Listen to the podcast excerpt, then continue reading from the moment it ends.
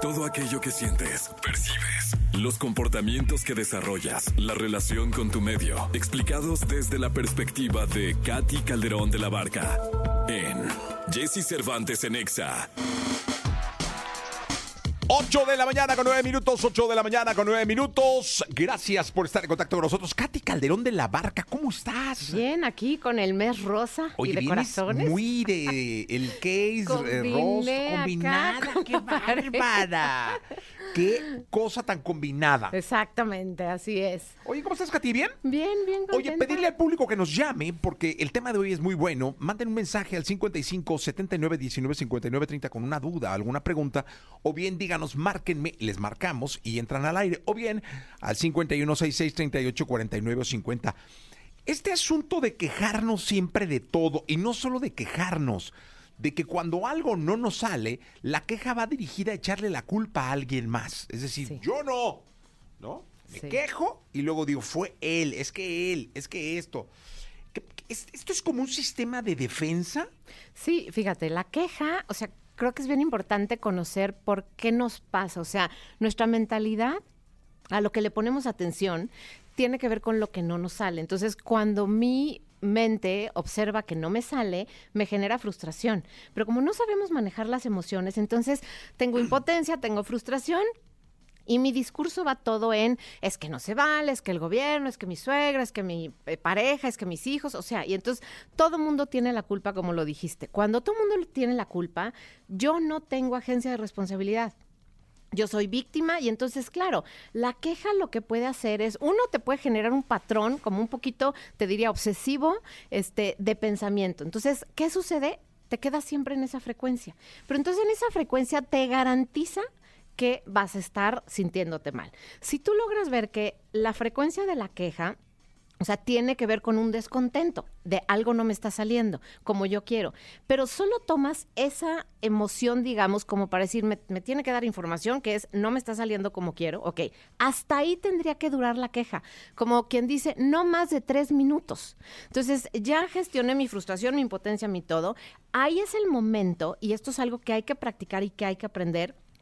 Cambio el foco de mi atención a una mentalidad de posibilidades, porque aquí no se trata del pensamiento positivo y el pensamiento del problema o de la queja, el negativo, no, se trata de, hay uno en medio, que es el pensamiento en posibilidades, que este pensamiento lo que ve son opciones, que este pensamiento genera una mirada curiosa, que busca alternativas, que busca otro camino, que busca introspección o empezar de modo curioso a ver dónde no he puesto mi mirada, cuál es el cómo sí. Y entonces ahí sería el reto para todos los que nos están escuchando. O sea, esto se practica. No nacemos con esto si nuestros padres no nos enseñaron, si nuestra cultura no practica justamente la mentalidad en posibilidades. Y lo que sucede es que caemos en la queja. Ahora, está bien quejarnos un par de minutos, porque les digo, tope tres, no más. Hay que, eh, estaba pensando en algo, eh, Kate, hay quien dice eh, que hay personas, porque luego viene el... Todo el día te estás quejando, hay personas que se quejan, Sí. es como un modus Un- vivendi. exacto, un modo de vida. Y probablemente cuando, si tú eres una de estas personas, no lo vas a ver. Si tú eres una de estas personas, eh, lo que vas a hacer es que sepa, o sea, un poco eres prisionero de tu mentalidad. Te quedas en este universo, te quejas, te quejas, te quejas. Y ojo, si tú eres una de estas personas, probablemente no reconozcas que estás así, sepas que todo mundo lo hace mal, que tú eres la única persona que lo hace bien. Entonces, a veces si no lo reconocemos, es, es un, un buen ejercicio escribir mis pensamientos y ahí detectar. Estoy constantemente, la información, las palabras que uso, mis frases están aterrizadas en la queja, ahí es donde tengo que practicar una nueva forma de ponerme atención y de cambiar la mentalidad. Y acuérdense, esto se practica, no, no es como que te va a salir, ah, ya me lo escuché en el radio, Katy y lo dijeron. No, no, no. Es tengo que poner la atención al contenido de mis pensamientos, al contenido de mis frases y al lenguaje no verbal, o sea, en mi cuerpo como está en modo queja, está enojado, está estresado. Y entonces ahí es donde lo primero, lo reconozco, Veo la dirección en la que está mi atención y ahí generalmente viene una respiración profunda como para aceptar esto ya me está pasando. Ahí es donde viene el cambio. Ahora, si yo soy alguien que estoy con una persona que se queja, se queja, se queja, vale la pena, en lugar de contradecir, o sea, de estar chocando, de no te quejes, es decir, ah, ok, ok, eh, o sea, un poco recibir la información, ¿no? Y, y en ese momento que recibes, no contradices para que la otra persona, cuando alguien te escuche, es que esto está terrible. Sí, ¿verdad? Así es y lo, dejas un poco como que... Afirmas. Exacto, afirmas que esa es una técnica de comunicación asertiva. Y entonces generalmente cuando eres alguien creativo, si yo te digo, sí, tienes razón, Jessy, tienes razón, generalmente ahí tu pensamiento va a decir, bueno, pero a ver, vamos a ponernos a ver las opciones, vamos a... Y entonces automáticamente como descargaste la carga emocional de la queja, que es tu frustración, entonces tu, tu, mente puede, ya se desahogó, cambiar el foco de tu atención y empezar a ver las posibilidades. Que esto es algo que cuando lo practicas, tú eres alguien que tiene una mentalidad muy curiosa, muy observadora, muy analítica, te sueltas la queja y te cambias de lugar. Entonces, observas hacia adentro, observas hacia afuera, pero cambias la mentalidad. Y entonces la frecuencia de tu pensamiento se va a la parte evolucionada de la mente, que es ver opciones, analizar, discernir, buscar el cómo sí, cuál camino no explorado, si se cerró la puerta donde hay una ventana. Y entonces, esa es la mentalidad de las posibilidades. Oye, Katy, ¿y qué hacer cuando tú no, o sea, tú sabes y, y manejas esta técnica, pero tienes un hermano, tienes un esposo o una esposa, eh, un primo, tu mejor amigo, un amigo, tu jefe, eh, o alguien de la chamba, que está permanentemente en estado de queja. Eh, ¿Qué hacer para sin que se sienta agredido? mandarlo a este a esta técnica del universo de posibilidades, no sé cómo. Sí, sí, sí, mentalidad puesta en posibilidades. Mentalidad, pues, ¿cómo, hacer para que no se ofenda y no decirle que hinche, algo, no sé cómo se diga, este, y mandarlo a este universo de posibilidades. Lo primero es como te dije, quéjate, o sea, quéjate, o sea, primero viene la, es que el tráfico y es que está horrible y vivir en esta ciudad, qué duro el tráfico todo el día, ¿verdad? Sí, vivir en esta ciudad es solo en esta ciudad, o sea, repetir, digamos, parafrasear a la persona, a sentir, digamos, con tu, con tu cuerpo, como decirle así, ¿no? Y ya que no hay de tu lado una respuesta, no hay resistencia contra su emoción, ahí es donde viene la invitación a que la persona, pues como no encuentra que, que, que sigue eh, pudiendo crecer, digamos, como este pensamiento, en ese momento ahí, fíjate, compartirle a lo mejor, sabes que mira, hay una, una frase que, este, no sé, que decía Alba Edison y decía,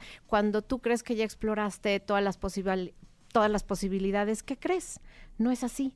Y entonces yo me quedo con esa frase y me quedo pensando, bueno, ¿cuál me ha faltado? Entonces un poco como una reflexión, no decir, no manches, o sea, qué bárbaro, todo el tiempo te quejas, porque cuando hacemos un juicio, la persona se siente atacada y se va a defender. En cambio, cuando dices, pues mira, tienes razón, pero yo lo que pienso es cuando ya estoy en ese grado de frustración, pues me acuerdo de esta frase y entonces digo, ok, ¿cuál no he explorado?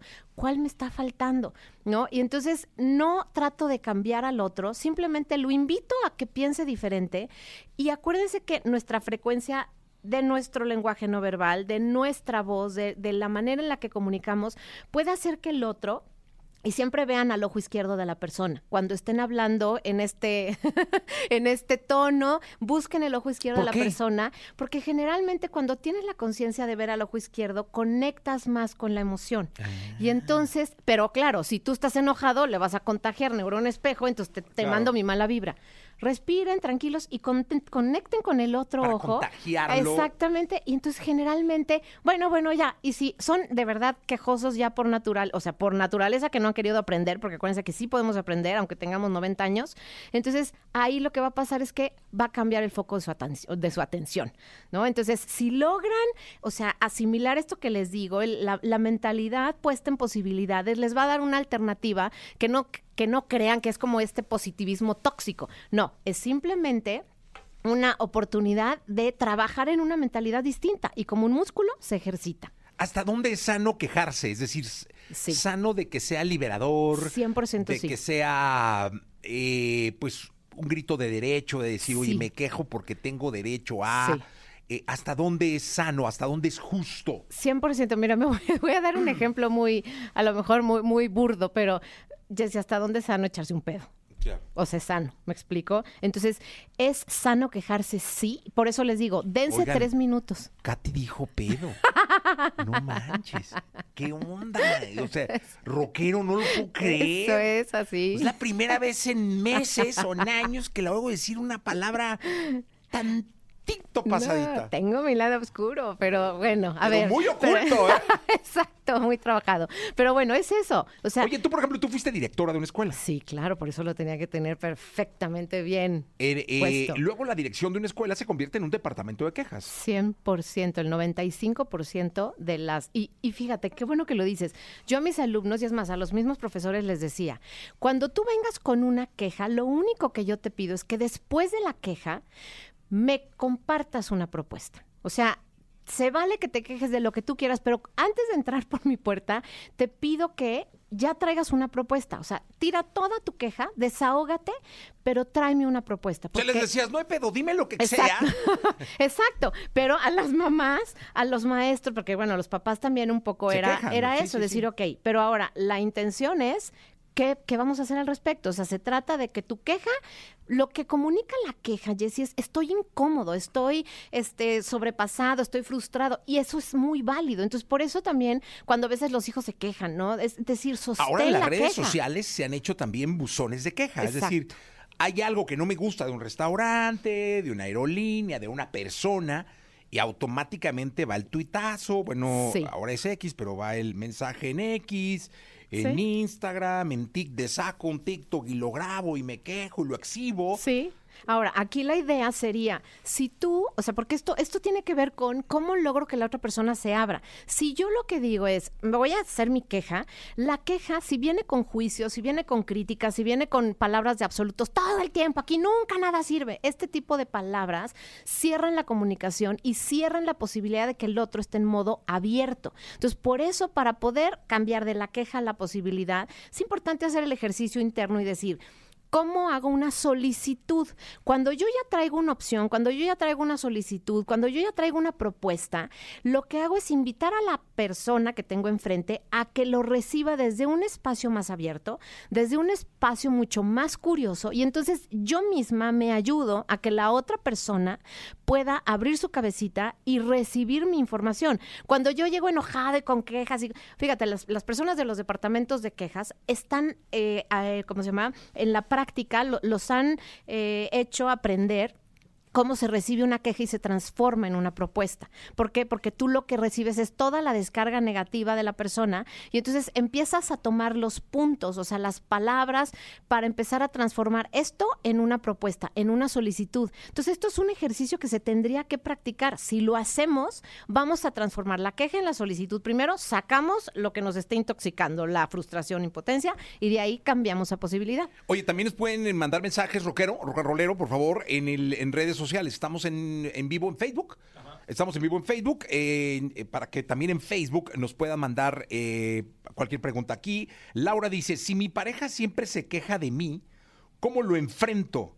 Yo no me siento tan quejosa. O sea, ella no se siente quejosa, pero su pareja todo el tiempo se queja de ella. Eso dice Laura. Claro, ¿Cómo Laura. Lo enfrenta. Fíjate, no lo enfrentes, o sea, primero ah, recíbelo. Y este ejercicio es muy bueno que lo hagas tú contigo primero. Decir, a ver, que me digas que, qué bárbara, no, no, no haces nada, o este, no aportas, no, no sé, estoy inventando lo que me, me escucho seguido en el consultorio. Entonces, lo que yo hago es pedirte que con curiosidad lo traduzcas a un lenguaje amable y buena onda. Me siento frustrado cuando siento que soy el único que trabaja en la casa. Entonces, esto lo que hace es que te invita a que tengas una mirada mucho más eh, capaz de generar un cambio. Porque digo, a ver, si él se siente cansado y frustrado, entonces, ¿de qué manera lo puedo ayudar sin que yo me lo tome personal, sin que yo suponga que no me quiere, sino simplemente decir, probablemente su sentimiento no me lo puede dar en modo propuesta, en una solicitud. Yo lo transformo en esa solicitud, yo trabajo con mi pensamiento en, en mentalidad de posibilidades y entonces no me siento atacada, voy a hacer algo que seguramente a él le va a venir muy bien y va a mejorar la relación. Entonces, transforma tú eso que no te gusta como dice en una propuesta para ti o en una solicitud amable y buena onda. Oye, Pedro dice, ¿cómo controlar la queja cuando se convierte en hate, es decir, en odio? Claro, y ahí es otra vez lo mismo. O sea, si te fijas, lo importante es entender la emoción. Si yo veo que alguien me dice la frase que sea por más agresiva, ¿no?